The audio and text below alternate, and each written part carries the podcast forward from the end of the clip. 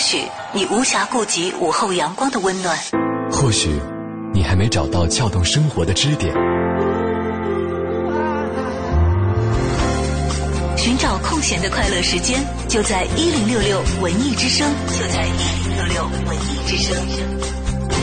京城文艺范儿，让你的生活独一无二。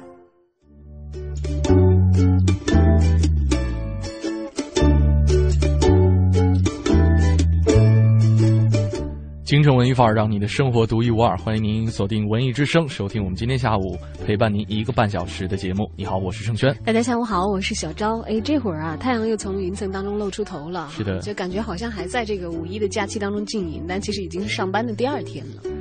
哎，我我我突然间觉得，我比大家都幸福，就是因为昨天大家休息，对，昨天我休息。哎，不过昨天轩轩之前很想去参加的一个五一的活动，已经没得参加了。啊，是的，这个。草莓音乐节，我惦记了好久，而且呢，也曾经这个在网上买了票，但是由于那天的预感啊 比较准确，就是我们的这个五一呢，对，要陪伴大家一起来度过下午的时光，所以呢，可能没有时间到通州运河公园那么远的地方去观看草莓音乐节。于是我把我自己订的票又送给了好朋友，他们带我去看了一下。不过，特别凄惨的是，正好赶上他去那天是刮大风，我忘记是哪天了。呃，刮了两天风，对，刮了两天风哈，然后也是又赶上下雨，他们就是特别狼狈的找到地方躲雨，然后躲完雨之后，可能看音乐节的这样一种心情也被抹杀掉了啊，就就被大雨浇灭了自己的兴头。是的，好吧，所以其实祸兮福所倚，福兮祸所至，你说不上来，这个到底自己是损失了还是赚到了啊？不过在这个草莓音乐节的舞台上。发生的事情，即使你没去到现场，这两天可能通过新闻也看到了。是，就是多少人的女神张曼玉登台，这也是很多人去这个音乐节的一大原因。对。但是正是由于刚才轩轩讲到他朋友遇到的那个现场的天气啊，大风掀翻了舞台。嗯。因为我们的一个朋友也是这个张曼玉这次乐队里头的一个乐手，说只见上来人把曼玉薅下去了，然后这个舞台就开始垮塌，因为有很多这个现场危急的情况出现，就大家都很。猝不及防啊！对，那很多前去膜拜曼玉女神的粉丝呢，嗯，其实，在出现这样的这个状况之前啊，嗯，因为张曼玉之前在这个上海的草莓音乐节也登过一次台，在北京也登过一次台，嗯，就是还没有被这个现场的恶劣的自然环境打断自己兴头的时候，嗯，有很多人已经有一点点失望，或者是觉觉得有一点点败兴了，嗯，因为我就看到我们一个小伙伴在朋友圈里头晒，嗯，说曼玉女神一开口，我的金镶玉呀碎了一地。对，但是其实。呃，对于很多曼玉女神的真爱粉来说，她的这样一种音乐，给可能会给大家带来不一样的感觉。呃，我们听左小诅咒都可以听，为什么曼玉不可以听呢？对，那果然你是真爱粉啊！对，因为是是有很多人吐槽说她唱的不好，但是也有真爱粉。因为我觉得下头这篇文章就是我，我今天看到一篇文章，就是是一个微信的公众账号推送的。嗯，我觉得肯定就是真爱粉写的。你看它的结尾段是这么写的。嗯。说你愿意优雅的老去很好，这是你的事儿。但女神偏偏愿意练出一身肌肉，活蹦乱跳的周游世界，交男朋友，闯进新的领域、新的风格里，不处重塑自我。这种新的可能性更加迷人。想想都应该感谢张曼玉啊。对，没错，我觉得勇气非常可嘉。对，我同意她的这样一种感觉，就是可能身处曼玉的这样一种身份和地位。他本应该优雅的老去，这是我们对他共同的期待吧。共同的期待，但是他真的可以练出一身肌肉，环游世界去交男友，去重新跨入新的一个领域，还背负着很多人这个这样一种期待，或者说是强烈的反差。那么。我觉得这这种精神是值得大家去学习和和和和和和探讨的。嗯，你还是看到其中很多的正能量。是的，而且刚才说那点很逗，就是因为之前我们都在想说曼玉为什么会从这个影视圈跨到这个音乐圈，这转型有点大哎。对，而且他因为你听过他多年前唱的歌，你知道他其实也许在歌唱方面的天分真的不如他演艺方面那么好，没有那么多这个决定性。其实只有四个字哈。哪四个字？因为爱情，因为爱情是吧？因为据香港媒体报道，就说张曼玉的这一次转型呢，就背后是有非常非常值得幸福的一个情感动因的。嗯，因为她的男朋友，对，呃，她的男朋友呢是叫什么来着？好长一 a g e n t de Siva。Adrian 的 Silva，Adrian，嗯，是他现在的这个乐队当中的一个成员，嗯，一直想要在乐坛发展的这个 Adrian 呢，好像很早就出道了，九七年。啊，唱了十七年啊，对啊，好久了，他还是地下的二线乐队，你都不知道这个人是吧？如果不说是他是曼玉女神的男朋友，但张曼玉其实知道她男友成名心愿，嗯，呃，据说打造他已经花了三千万，三千万为了力捧这个男朋友，而且他的这个五人的乐队呢，其实。就是为了他们两个可以同台，嗯以这个嗯搭档身份，这个一起来组乐队，嗯而特别组建的，都是张曼玉一手操办。结果曼玉火了，曼玉一向都很火啊。张曼玉自己也是勇于尝试，但是她的歌喉呢？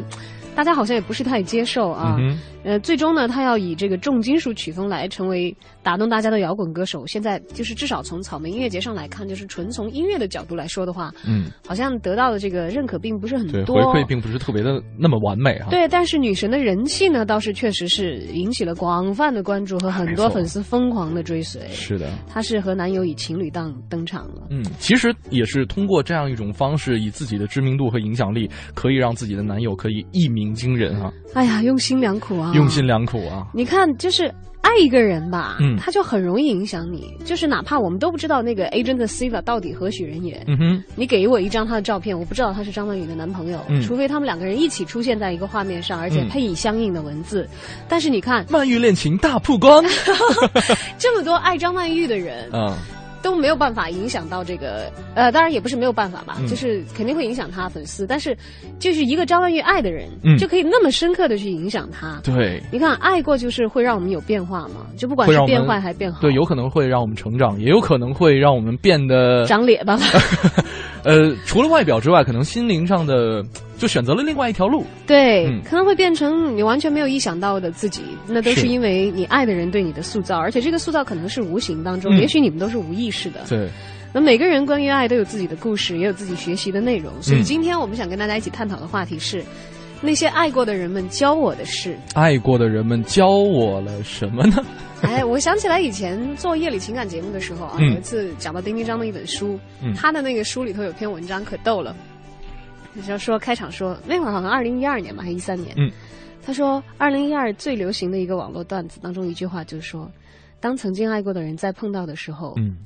甲说：“我问你一个问题。”乙还没等甲问说：“嗯，爱过。”说这大概是全年最忧伤的一个段子。对，那爱过总是会留下痕迹的吧？哈，回想一下，其实曾经那些过往的爱人们，他们身上的一些特质，是不是也留了一部分在你的身上？也未必是过往的恋人吧？哦，对对对，现在的人更还在持续的影响着你。是啊，呃，我昨天晚上在看一篇关于这个催眠术的这个分析文章。嗯，呃，他讲了，其实我们经常会受到。一些所谓的催眠加引号的催眠哈，就是会让我们陷入一种幻觉当中，或者说恍惚当中。嗯，这种状态其实就是所谓的催眠。比方说，我们在看一些艺术演出，或者说正处在热恋当中，在热恋当中的男人或者是女人，经常会出现恍惚的这样一种状态，就等于是被催眠的状态。对，而可能那个相应的脑区会比较活跃。对，而且这个时候，呃，在你处在恍惚状态当中的时候，其他。的人给你安插进一个潜意识，可能会对你的一生有很大的改变。这个其他人到底是不是自己爱的那个？有可能啊，很有可能，对，很有可能。所以那个时候其实是等于是自己重塑自己的一个机制已经打开了。对，你在一个可调试、可改变的一个开放的状态。没错，那爱一个人就难怪呢，非常需要。非常需要能够彼此走进内心，因为首先你就已经把自己的心向他打开。嗯，今天呢，我们两路平台同样是为大家打开的啊，这个小昭的。微博是大小的小李大招的招，还有我的微博是 DJ 程小轩，大家可以在新浪微博上找到我们。另外可以来关注我们的微信公众平台“文艺之声”。文艺之声啊，大家啦！订阅号搜索，在留言框下留言。那今天呢，同样会给大家送出这个我们的演出门票。今天送出的同样是昆曲票，但是不是去琵琶啦，是在呃五月九号和十号演出的《红楼梦》上本和下本的门票。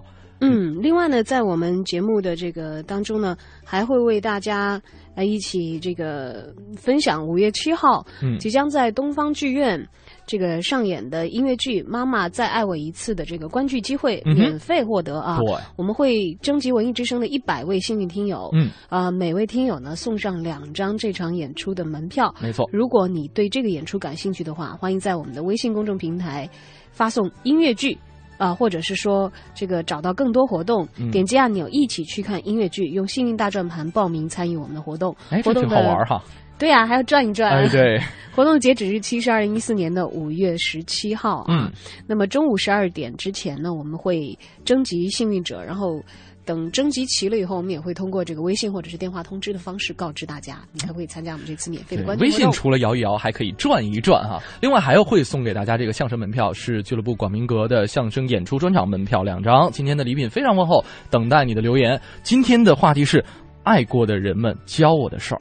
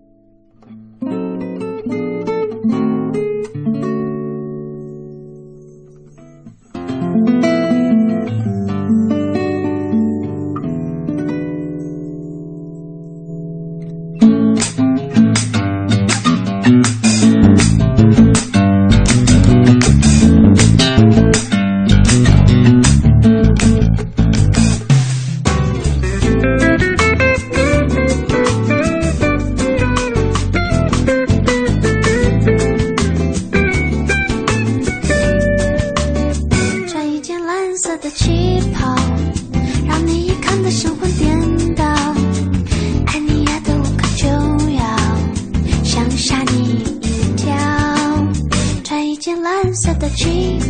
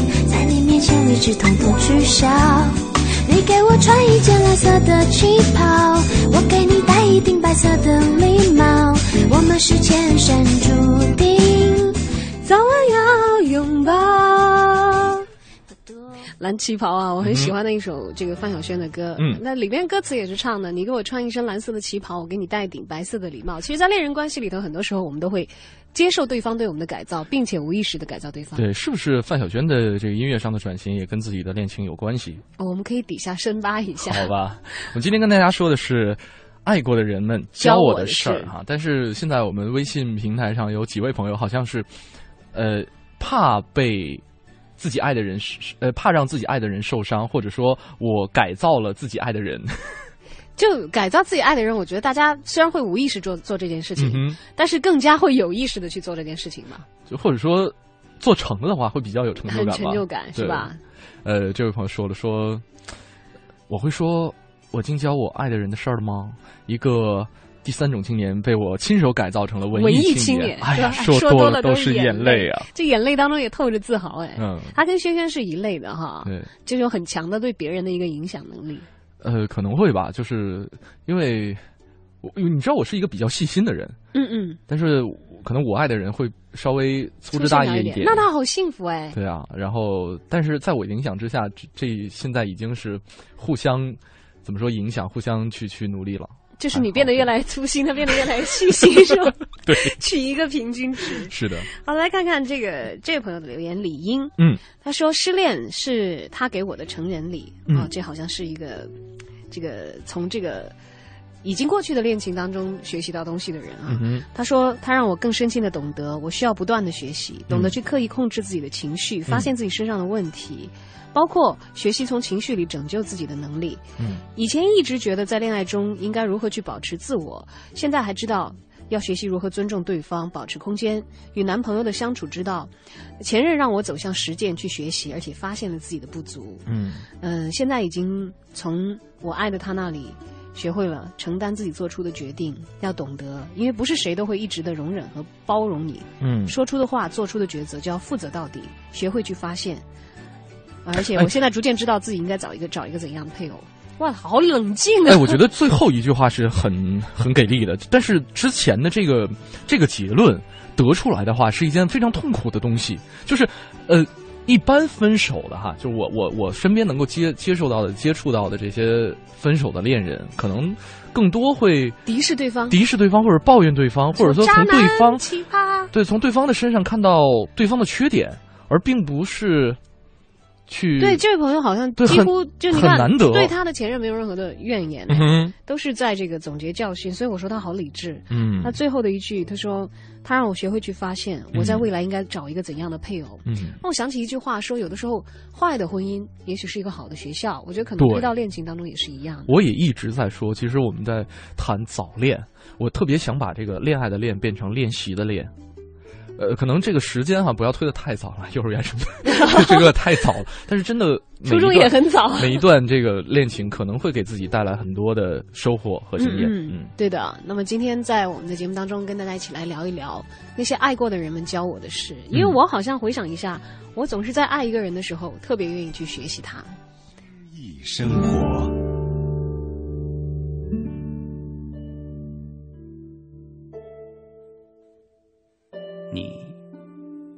看到了吗？你看到阳光中的那颗向日葵了吗？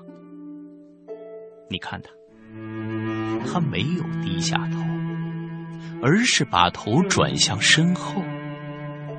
他把头转了过去，就好像是为了一口咬断。那套在他脖子上的，那牵在太阳手中的绳索，你看到了吗？你看到那颗昂着头怒视着太阳的向日葵了吗？他的头几乎把太阳遮住，他的头即使是在没有太阳的时候，也依然。在闪耀着光芒，你看到那颗向日葵了吗？你应该走近它，你走近它，便会发现，它脚下的那片泥土，每抓起一把，都一定会钻出血来。芒克，原名姜世伟。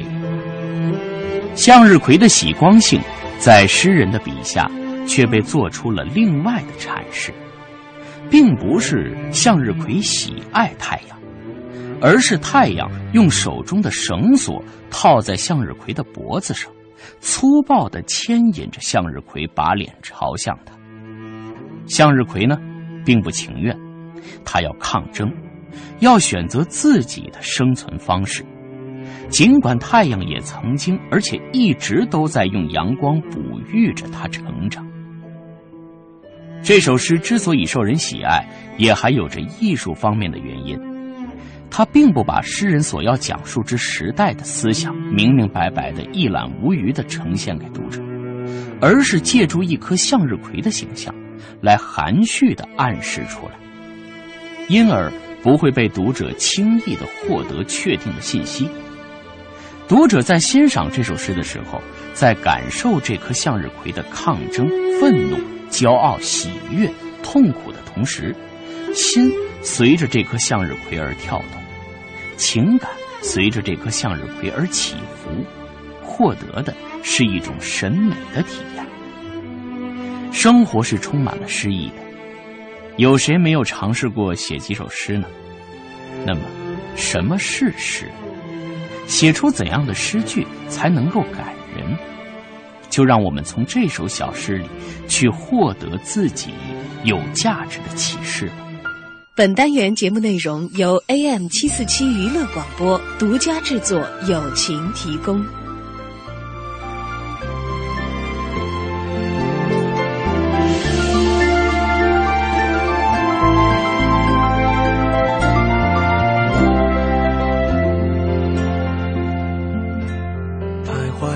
多少橱窗，住过多少旅馆，才会觉得分离也并不冤枉。感情是用来浏览，还是用来珍藏？好让日子天天都过得难忘。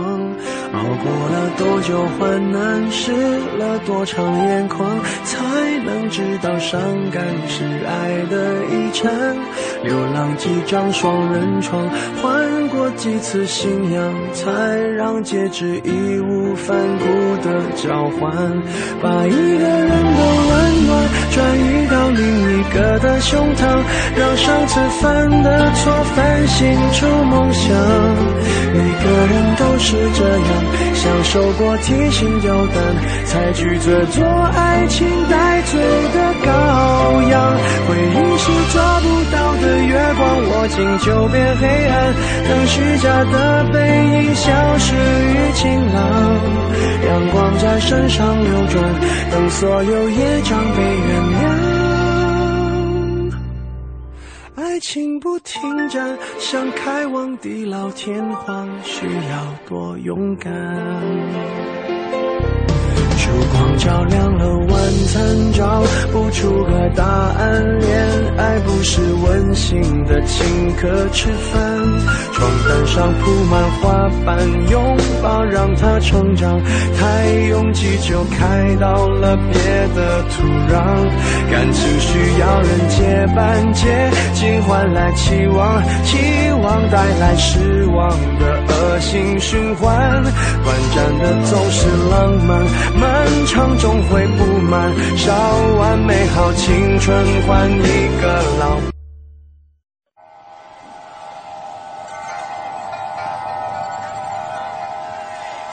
或许你无暇顾及午后阳光的温暖，或许你还没找到撬动生活的支点。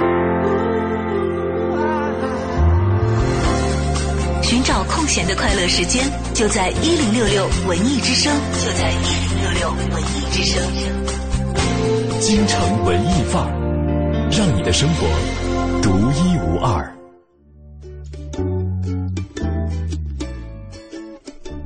京城文艺范儿，让你的生活独一无二。短暂的广告之后，欢迎您继续锁定文艺之声，这里是盛轩和小昭为您带来的京城文艺范儿节目。今天跟大家讨论的话题是。那些我们爱过的人们教我的事，嗯哼，其实回想一下，我自己好像就错过了很多，嗯，就是良性成长、学习很多技能的方式。你看，其实我，我现在回想一下，因为我是一个很容易喜欢上有才华的人的这么这么这么一类，是的，所以历任的前男友身上有很多他们很擅长的东西，我真的是应该好好学习。对我知道的就 有机会，我知道的就有这个，比方说音乐方面特别有才能的。对，哎，这个学到一非常非常皮毛，一丢丢。你知道后来我拿这一丢丢跟别的人聊的时候，足以唬人了是吗？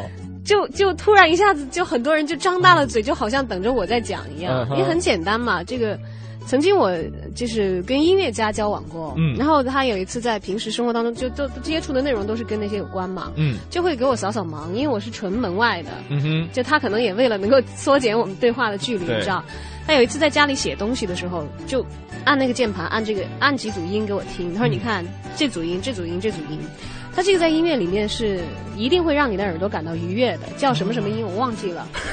它是一定会让你的这个耳朵感到愉悦的，是有这样的组合的，是计算出来过的。哦，他说你知道，你所有你听到的流行音乐，全部都只会用这种音。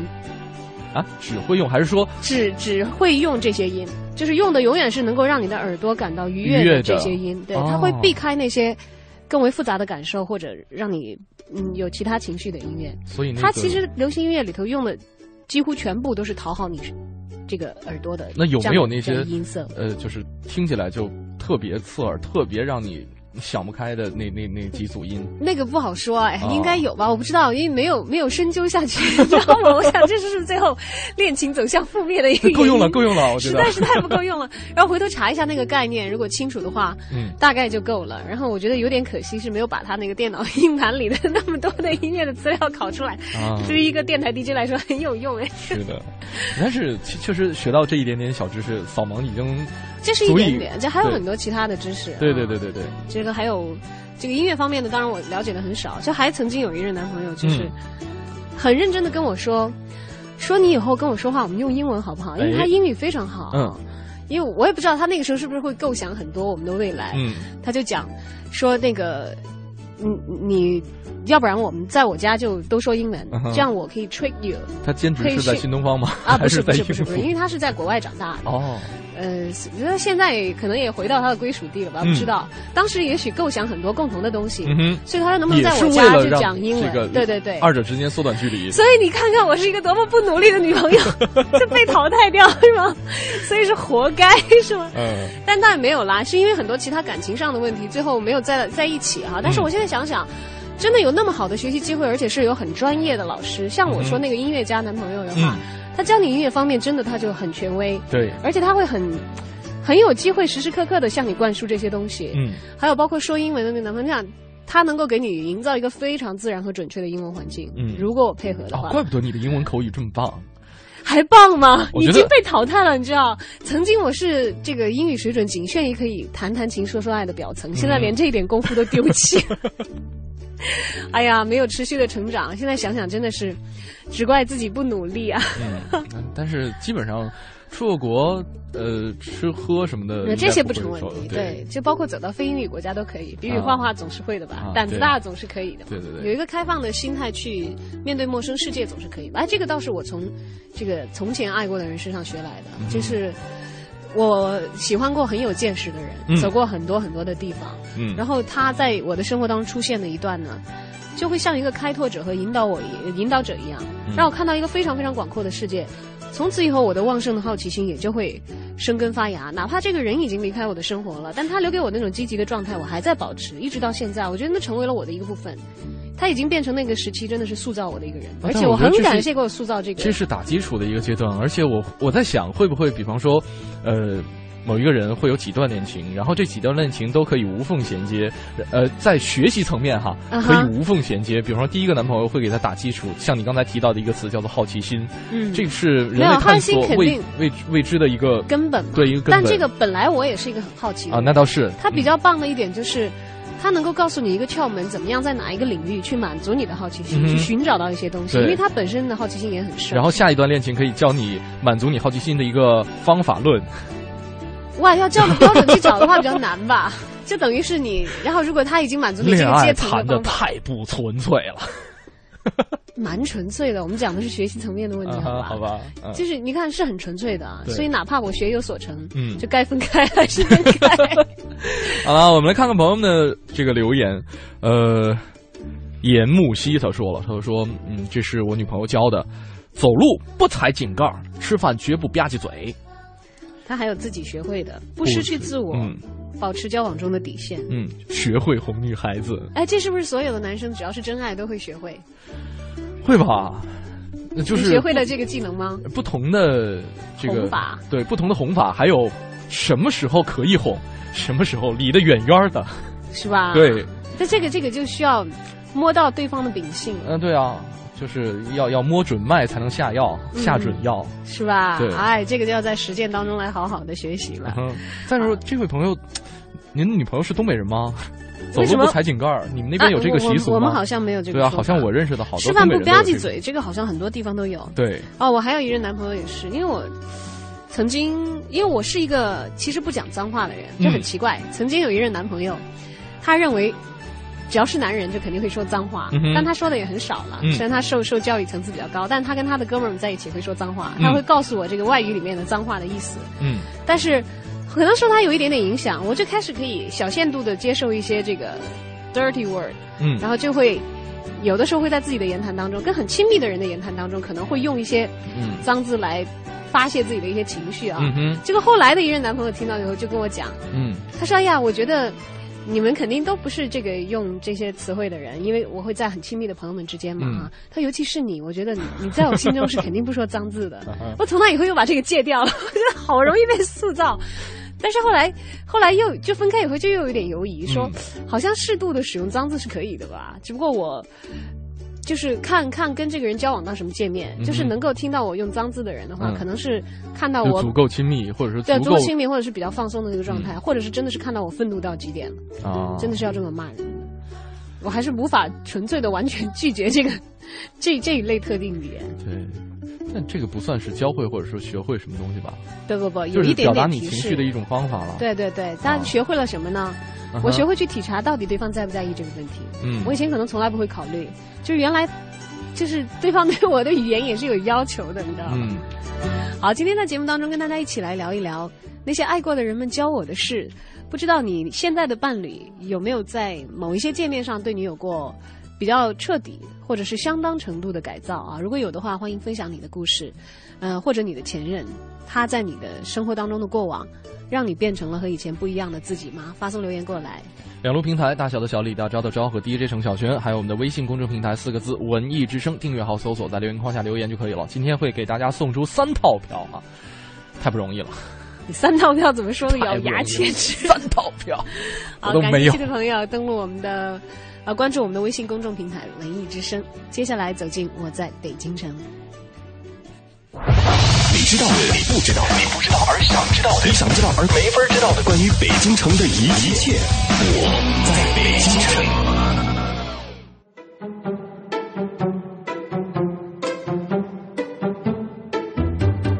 城。京城文艺范儿，让您的生活独一无二。大家好，我是相声演员杨多杰。昨天啊，咱们说到了梅兰芳收徒，乐坏了傅连城社长叶龙章，可却气坏了当时的四大名旦之一尚小云。尚小云呢，性格外向，古道热肠，曾经在傅连城社最困难的时候出钱出力，甚至亲自为傅连城的科班学生排戏，像李世芳啊、毛世来，这个《昆仑剑侠传》《玉虎坠》《金瓶女》，那都是尚小云亲授。而且李世芳、毛世来两个人更是在一九三四年就已经由叶龙章主持拜过尚小云为师，仅仅事隔两年呀，叶龙章又将李毛两个孩子呃转赠给了梅兰芳为徒，这个对尚小云呢是莫大的刺激，也为日后尚小云与傅连城社的交恶埋下了重要的一笔。尚小云的爱子啊。是傅连城社呃元字科的一个学员，艺名呢叫尚元孙，在一次排大戏啊，叫《淮安府双道印》，就这个戏里，这个傅连城啊，就给这个尚小云的儿子呀安排了一个龙套的角色，哎，这一下尚小云可不干了，勃然大怒啊，对着自己儿子说：“从今天起，你就不用去傅连城学戏了，咱就在家。”那孩子说：“在家咱怎么学戏呀？”在家怎么学？爸爸自己给你办一科班这尚小云真是说到做到啊！不久之后，尚小云真的自己出资出面创办了自己的科班也就是荣春社。这个原来在富连城社里学戏的孩子，也就改名叫尚长春。但是傅连城的繁荣啊，并没有持续太长的时间。这一方面呢，是京剧本身的问题。一方面也与当时的时代背景有很大的关系。八年的日伪政权呀，以及国民党政府的战后统治，使傅连城社呀连遭重创。北平解放前夕呀，粮食紧张，物价飞涨，戏班停演，人心涣散。此时，傅连城的主力萧长华、王连平、侯喜瑞等等名角也都相继离社。这个在中国京剧史上曾经有着举足轻重地位的傅连城社，在创办了四十四年之后，终于终止在了岳微草堂的旧址之上。现在北京城啊，要说起跟傅连城社有关系的地方，那还有一个就是老戏楼广和楼了。这是咱北京城的老牌戏楼，据说在明末的时候啊啊就已经创建了。清朝的乾隆年间呢，达到了鼎盛。到了清末，广和楼啊就已经发展成了规模很大的戏楼。比起同在前门的广德楼、大观园、天乐园，这广和楼啊规模几乎是其他戏楼的一倍。规模大，自然卖票就多呀。傅连城啊，原来一直没有自己的剧场，呃，几经辗转，四处搭班，最后就落在了广和楼。也正是在广和楼一炮走红，傅连城扬名天下，所以也可以说广和楼是傅连城的一块宝地。如今您如果想探寻傅连城的历史，一方面您可以到现在位于珠市口的这个纪晓岚故居去看一看；另一方面，您也往啊。北边的前门大街溜一溜，看一看这些当年的老戏楼，看一看当年妇联城社学员们活动生活的地方。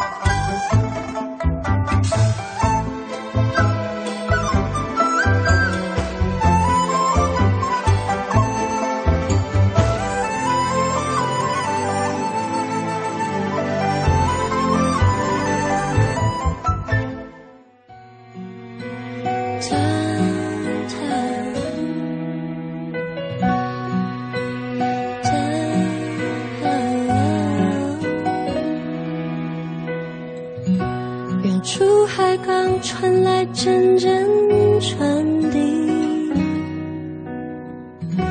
我一直飘零到被你捡起，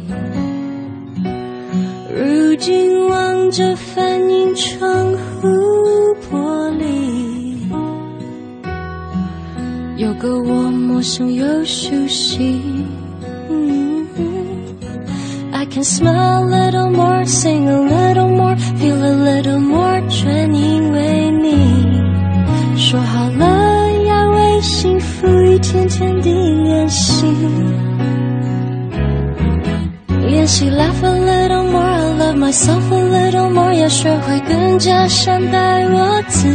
to you，为你我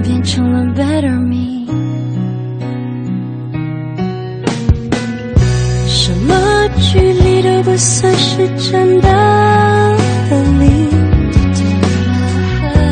想念和母亲能代替一切言语。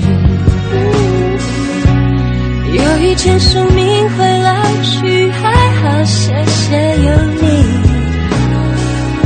在你眼中，I see the better in me，cause I can smile a little more, sing a little.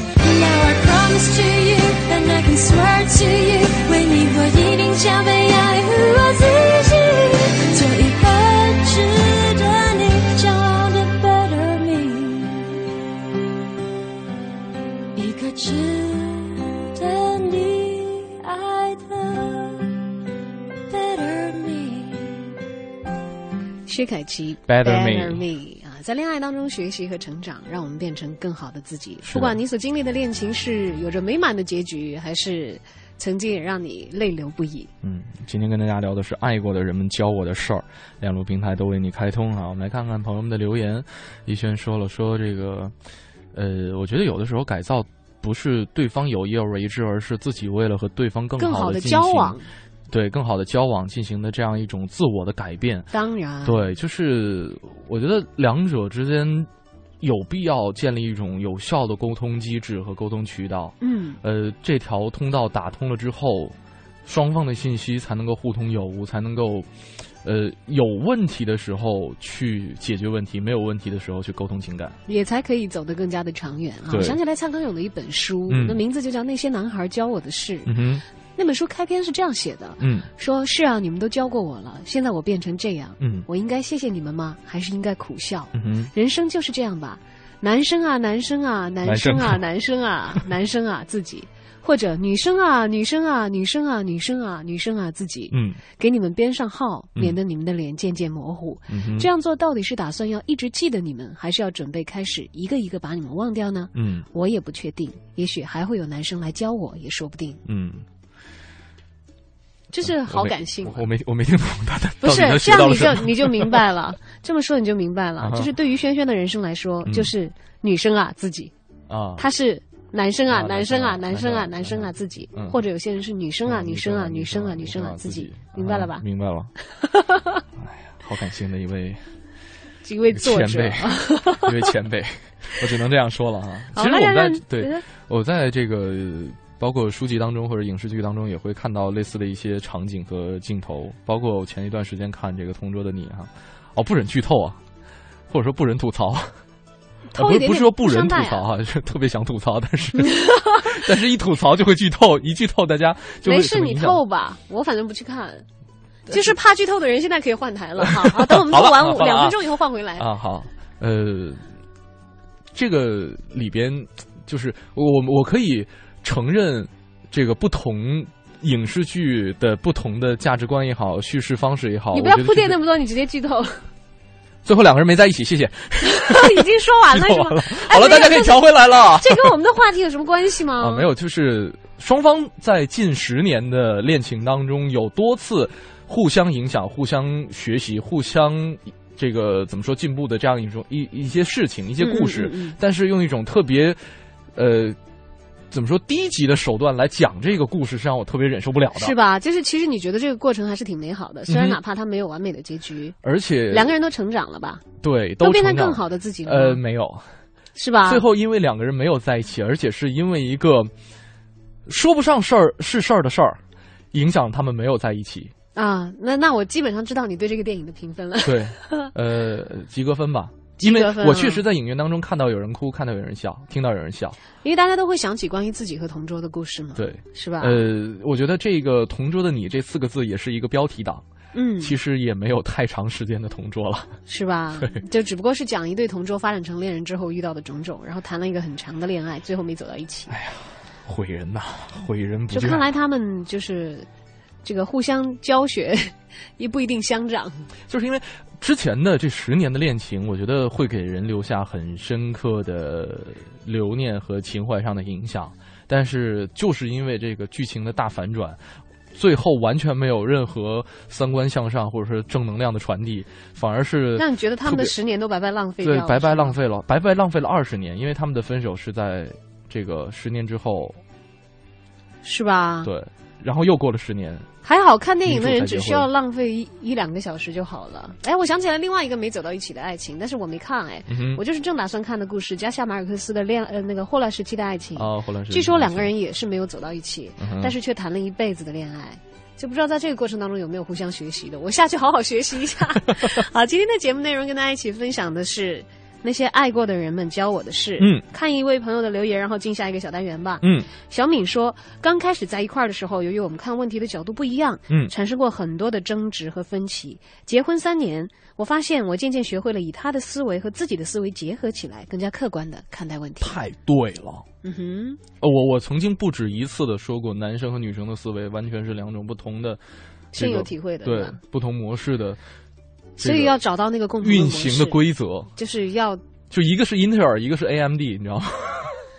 在这个在这段时间里，我们来不及细细讨论了。我们把这个话题也留给所有的朋友一起来思索，因为今天节目还在继续进行。欢迎你发来你的留言到小昭或者是滴滴程小轩在新浪的个人微博，嗯，也可以留言到文艺之声的微信公众账号。今天的话题是那些爱过的人们教我的事。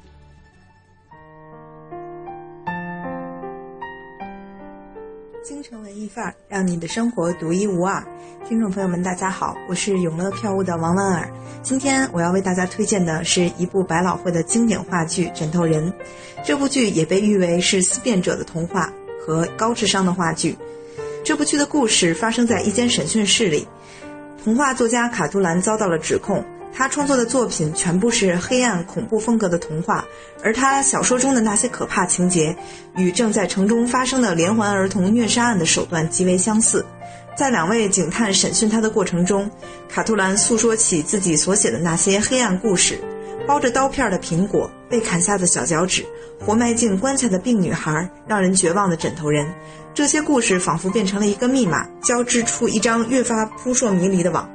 枕头人的名字来自于剧中作家卡图兰讲述的其中一个故事：一个全身都是由枕头做成的人，他有一份奇妙的工作。当有人因为痛苦想要自杀时，他会阻止他们并拥抱他们，然后回到这个人幼年的时候，劝说他们在无忧无虑的童年时结束自己的生命，这样便可以免于遭受未来的苦难。单从这一个故事，我们就能感受到，这并不是一部能让你笑出来的戏。整部剧都充满了死亡与恐怖的气息，但是作者却用一种纯洁快乐的童话笔法来叙述他的情节，而他想要表达的确实是一个关于爱的主题，但这种爱却因为恐怖而变得扭曲。也可以将其理解为，即使是在充满暴力与残杀的环境下，爱仍然可以存在的如此纯粹。这部剧的作者马丁·麦克多纳出生于1970年，他是继王尔德、叶芝、肖伯纳和贝克特之后，爱尔兰的又一位杰出剧作家。《枕头人》自2003年开始在伦敦、纽约以及世界各地演出，引起了巨大的轰动。这部剧曾在2004年获得了英国奥利弗最佳戏剧奖，在2005年获得了美国戏剧评论圈最佳戏剧奖。然而，这部剧登上中国的舞台经历可谓是十分曲折。早在2004年，就有上戏和国画曾考虑排演此剧。2009年，这部剧几乎就要上演时，却因为版权原因而夭折。这次在鼓楼戏剧场上演的《枕头人》是这部剧在中国内地的首演，同时这部剧也成为了鼓楼戏剧场的揭幕剧目。《枕头人》于2014年4月25日至2014年5月11日在鼓楼戏剧场上演。剧场位于鼓楼西侧的小八道湾胡同六号，观众朋友们乘坐地铁二号线、八号线至鼓楼站，或乘坐公交车至德内干水桥，下车步行十至十五分钟即可到达。目前这部剧还有一百元、一百八十元、二百八十元、三百八十元四档票，想看的观众朋友们可以开始订票了。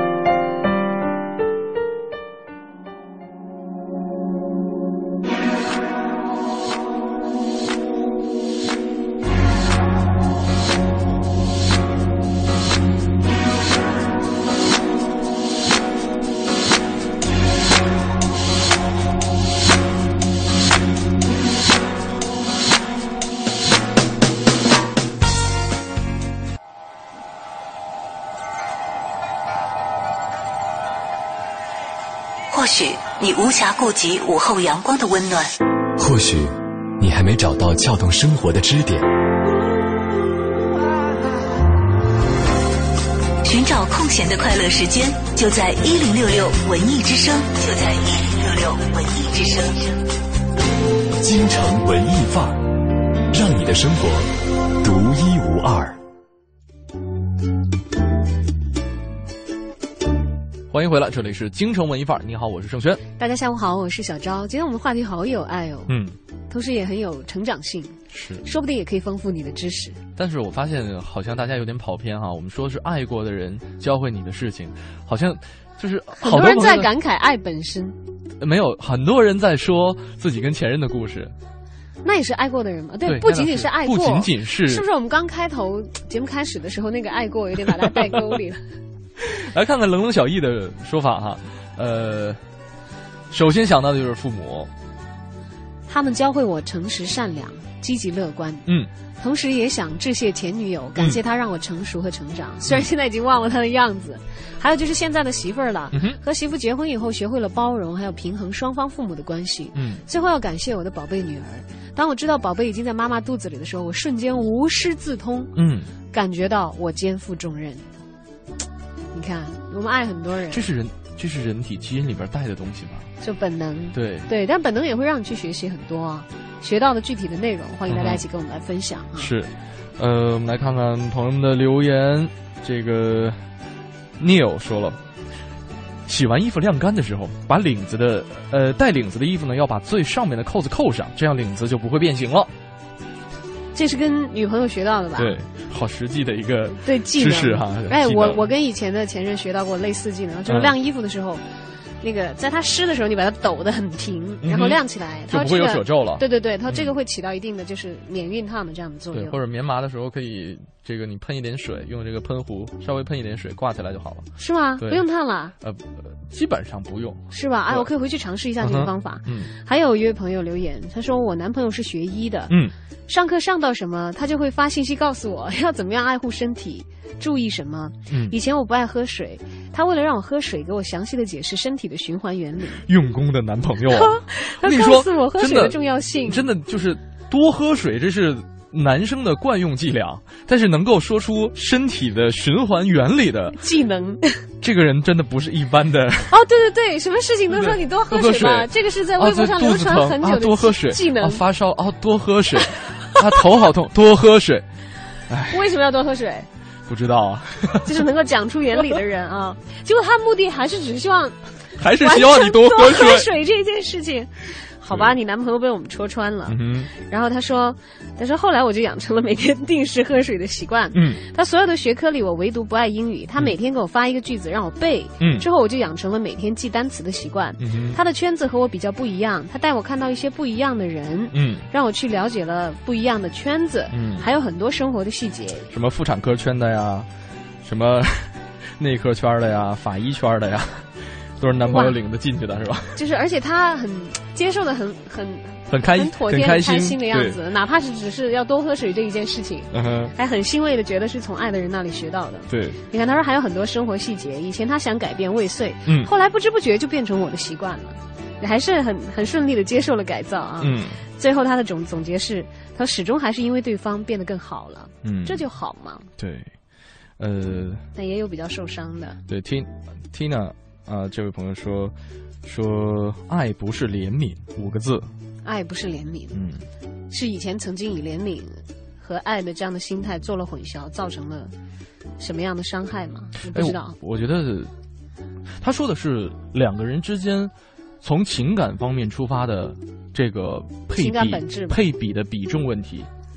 就是说是配比吗？他不是没有？我觉得是爱和怜悯两种不同的情感吗？对，呃，如果说一个人在情感当中占据主动权过多的话，可能会出现类似于怜悯的这样一种情绪。你所说的这个过多是比较爱对方比较多一点呢，还是就是就是被爱的多一点的那方是？对，被爱的多一点的时候，他有可能会怜悯，就是对方。呃，没有，是有一种被有一种被怜悯的感觉。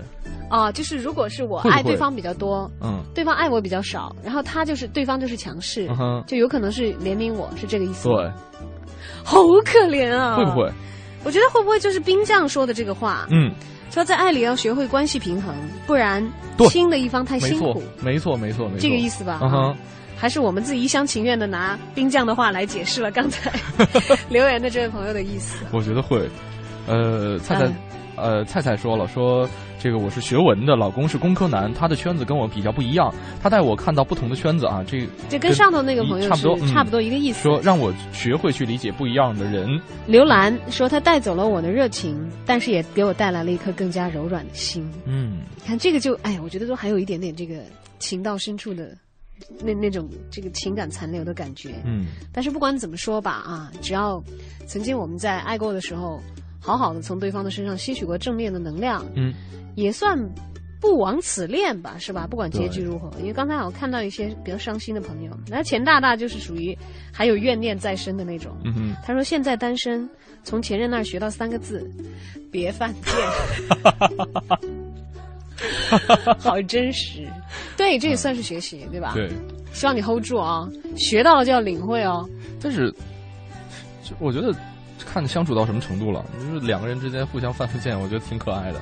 那是因为你现在有这个关上环境和条件，关上家门做第三种青年，不是一件可耻的事情，真的。没有人说这个很可耻啊。对啊，但是第三种青年跟这位朋友说的。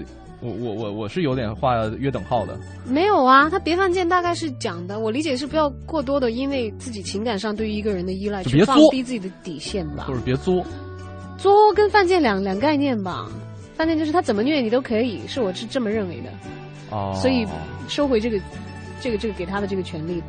当然理解不同啊，嗯，为什么自己一个人待在家里就被你换成了，就变成第三种青年，让我觉得有一种躺枪的感觉。我是说自己一个人在家里面做第三种青年，不是一件可耻的事情。当然不可耻，我跟你说，我们很自由的，你们这些人羡慕不来，你们有勇气过我们这样的日子吗？好了，欢迎大家继续发送留言。那些爱过的人们教我的事，嗯，留言到小昭或者是 DJ 陈小轩在新浪的个人微博，也欢迎发送你的文字内容到我们的微信公众平台“文艺之声”。走进下一个单元——航天飞船。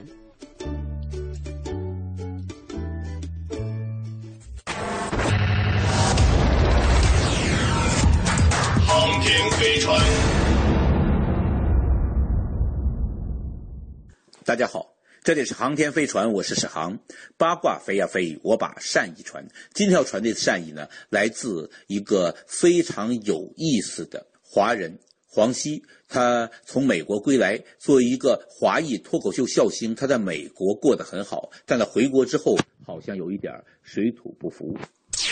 他出过一个自传，我非常喜欢的一本书，叫《黄瓜的黄》。西瓜的西，这么一个黄西，它既不是黄瓜，又不是西瓜，它不可能呃让所有人的满意。它有它的锁定的目标人群，这些人呢，可能是从思维中体验娱乐，而不是愿意直接看贬损别人获得娱乐这样的一些人。但是他确实有点水土不服。他说呢，呃，一开始的时候呢，我觉得周围的人都比我有意思，我很少能插句话。可后来觉得有些东西到舞台上讲更有意思，开始尝试。呃，太太是第一。个观众给他什么鼓励呢？他说他没逼我放弃，就是最大的鼓励了。在美国呢很受欢迎，但在中国办电视呢效率比较高，赚钱呢倒并不比美国容易。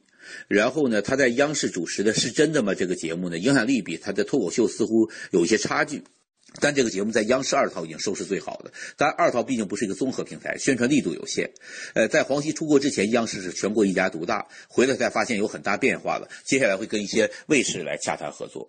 脱口秀很多东西得慢慢养，有些脱口秀节目在美国头一两年不行，但制片人愿意等待。可国内呢，编剧制作人都很着急，主意经常变，持续性不高，这个是有点困扰的。目前呢，剧场演出，北京的脱口秀呢是黄西自己做，电视节目则是跟这个电视台或节目公司来合作。做脱口秀的百分之九十笑点是提前设计好的，对一些微妙的东西，小剧场演出其实更容易体会得到。但在美国用的段子，在中国就不一定合适，要接地气儿。在上海做脱口秀，大家最笑的最厉害都是住酒店呐、挤地铁这些段子的东西。但是黄西说，虽然水土不服，但水土不服本身也是个很好的素材，可以写很多东西。他在美国的很多段子说的也是窝火的事儿。脱口秀可以把自己的缺点变成优势，就是把自己的窘境变成大家的欢乐源泉。呃，微博上的笑料他也会注意，但是呢。他还是跟微博上笑料有所区别，包括高晓松的小说，因为那个更多是了解事物，不是直接的脱口秀。呃，周立波的海派清口啊，还有赵本山、郭德纲，这都不一样。他觉得未来观众们可能会接受美式脱口秀的东西更多一些，因为大家看美剧多一些，对美国文化也比较适应。接受教育的程度也慢慢变高了。但是在中国呢，呃，确实这个脱口秀的历史太短了，做个四五年脱口秀经验就已经资深的了，但在国外没个十年八年是做不到的。接着要说到另外一个脱口秀的呃重量级人物，呃，今晚八零后脱口秀的主持人王自健，号称小王爷。他说呢，国外一些有名脱口秀都是嘉宾采访为主，但国内很难做到。国内很多大牌呢未必那么愿意配合，港台人艺人配合度可能还高一些。所以说呢，就要换一些思路。他脱口秀里经常提到的一些小伙伴什么蛋蛋呢，呃，赖宝啊，建国这些人物是真实存在的吗？当然真实存在，我就都认识。这些真实存在的人是王自健的编剧，幕后的编剧，事情是虚构的。这样编的呢，一个是希望大家能记住幕后的编剧，不让他们成为无名英雄。再一个有人物配置呢，将情境喜剧化，将喜剧情境化，这样的话更贴近观众。他自己来说呢，在这个相声这个圈子里头呢，创新度呢不太高，就在于很多写好相声的人现在很穷，演员拿相声段子出去也不再给作者钱，作者挣的越来越少。于是他的方式就是用当年李立群教他的方式，就是你有大量的写手，基层写手，各地的笑点不同的段子发给你，然后蛋蛋、建国、赖宝，呃，还有这个王自健自己哈导演对这些段子进行筛选加工，这样的话呢，呃，相对能够持续发展，肯为段段子付钱，而不是从网上直接抄袭，你就是个有出息的脱口秀的呃艺人，也可能把脱口秀做得有出息。好的，今天就到这里，我是史航。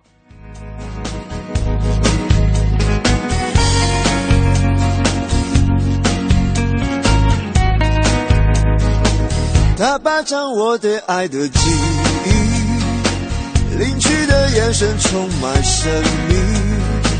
从此我像个诗人，早也想，晚也想，总带着思索表情。我觉得自己非常委屈，为一个野蛮女友费心。弄不懂究竟我该放弃她，找寻她，争取她，或从此让爱升华。我相信这是种道德，爱就是要让他自由，他要我我就不能走，我就得坚守放手。如果他不要我，我觉得自己非常委屈。为一个野蛮女友费心，弄不懂究竟我该放弃他，教训他，争取他，或从此让爱升华。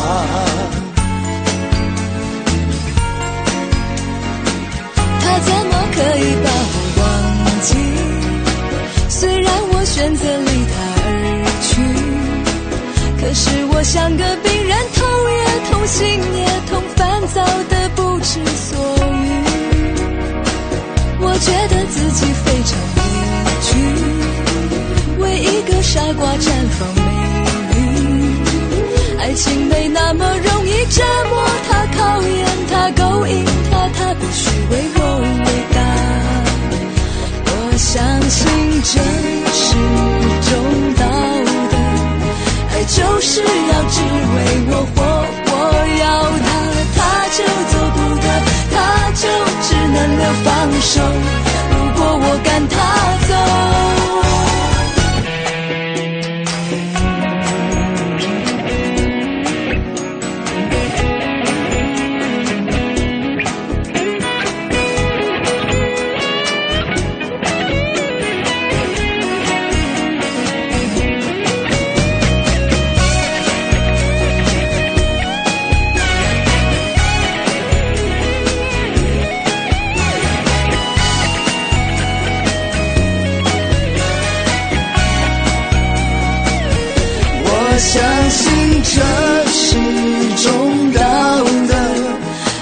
就是要只为他活，我要他，他就走不得，他就只能留放手。如果我赶他走，我怎么可以把他忘记？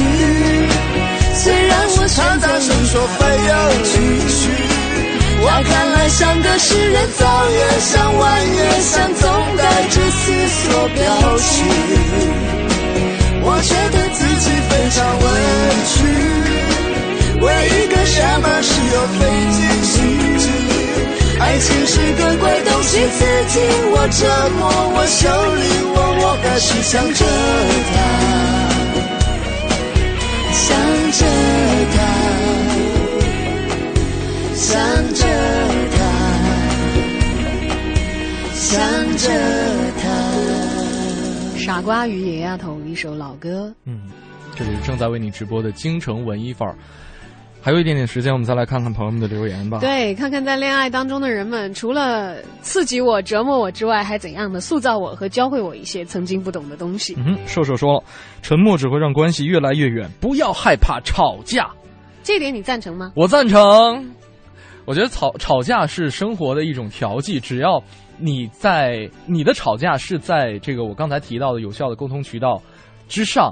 对对，进行吵架没有越过对方的承受限度，是的，是你们都可以容忍的吵架。啊哈，其实无非就是沟通的时候情绪激烈一点。对，而且我现在我现在口不择言一点，吵架的时候经常会吵一吵，两个人一起笑出来，笑场。对，就是还是很有爱的。是的，就这个这个生气也是假的了，就是沟通的方法。生气是真的，是真的。对，但是。就是吵吵着就泄泄了，这个这个或者说这个装作好像很厉害的纸老虎的劲儿就被泄了，是吧？或者说现在这样一种吵架的方式，也是我这种沟通渠道的其中一种形式而已。哎，大家可以采用一下生轩这个方法啊。对，如果你跟另一半吵架的话，你觉得好像局面即将要不可扭转的时候，你自己先撒一下气，你先自己忍不住破气场笑出来之后，你看看对方是不是嗯容易起到一个一下子就是把那个。这个气球的塞子拔掉的那种感觉，对方就是你把对方当成气球的话，你可以当成那个气门芯儿，是吧？你看要学会这一招，嗯，就可以避免这个吵架对情感带来的伤害。对，再来看看绿岩所说的哈，目前呢还在寻找灵魂伴侣当中，多谈谈恋爱，受几次伤也不是什么坏事儿，痛过才会思考，才会反思，才会理解，才会寻求解决之道。多认识点奇葩，见见世面，其实没什么不好的。说的大实话，谁不是从极品啊，或者是这个这些让你吐槽无力的前任这些这个经历当中走过来呢？对，极少的人是很幸运，一下子就遇到对的人，而且一起健康成长的。但是我觉得哈，就是恋人之间的这种伤害或者痛楚，其实有一部分，甚至我可以说有。大概百分之六十是自己造成的，就是那些看不见的自我的内在评价在伤害着自己。对，有的时候我们要讲自己要强大。什么叫强大？就是你自己知道吗？很多时候对你造成的伤害不是由外来的别人造成的，对，是因为他们可能开启了一些你的自我伤害的一些意识。嗯哼，比方说可能呃恋人的某一个举动会让你自己觉得，哎，我是一个不受重视的人，或者说我是一个没有价值的人等等，就很可能很。简短的几句话对你造成的这样，给你贴上这样一个潜意识，甚至在你的你就会觉得很受伤害。对。对，你会觉得没有得到尊重和爱护，但是也许对方不是这个意思，他仅仅是思维模式跟你不一样啊。是的。那究竟是谁在伤害你呢？你又真的是了解你的伴侣吗？因为我们常常可能会遇到这样的情况，觉得我都这么爱他了，哎，我都对他这么付出了，他还想怎样？我的青春，我的什么，我的生活，我全部交给他了。我为他做这个做那个做这个那，可是他对我呢？但是有的时候想不想想一想，是不是我们只是在以自己愿意付出的方式去爱对方？嗯，没有去真正的去体察，把对方当成一个独立的个体去考虑，他需要的是什么？是的。我们需要为他提供什么？就跟生物多样性一样，其实人的性格也有多样性的。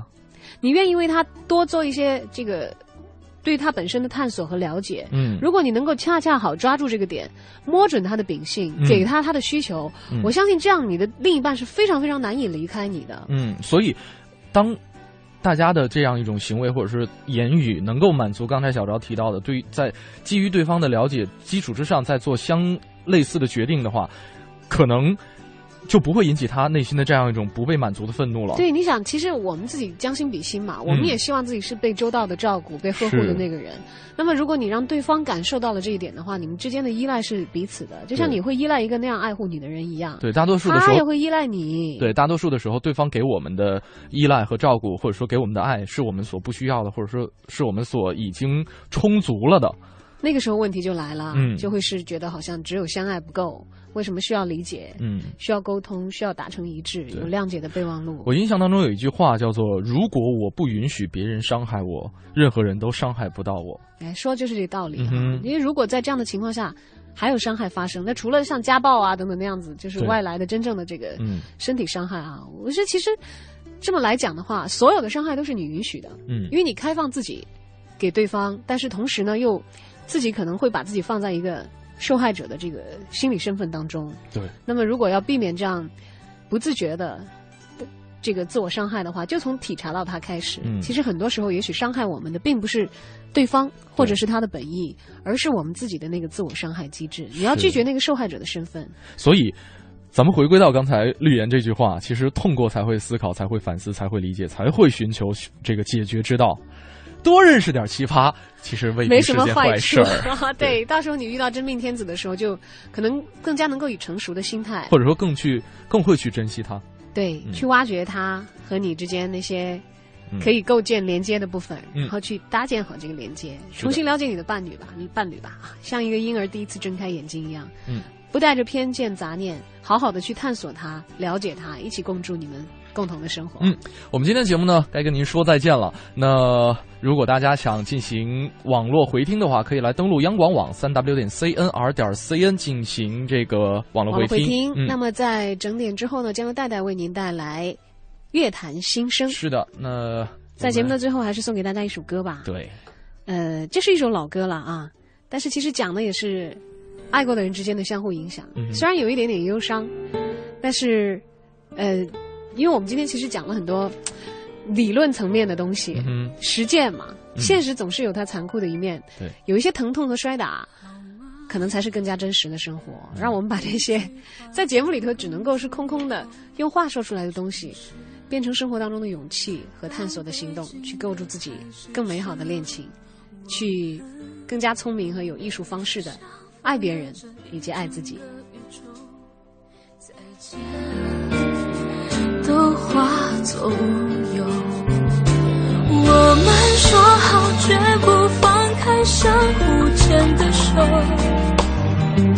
可现实说光有爱还不够。走到分岔的路口你向左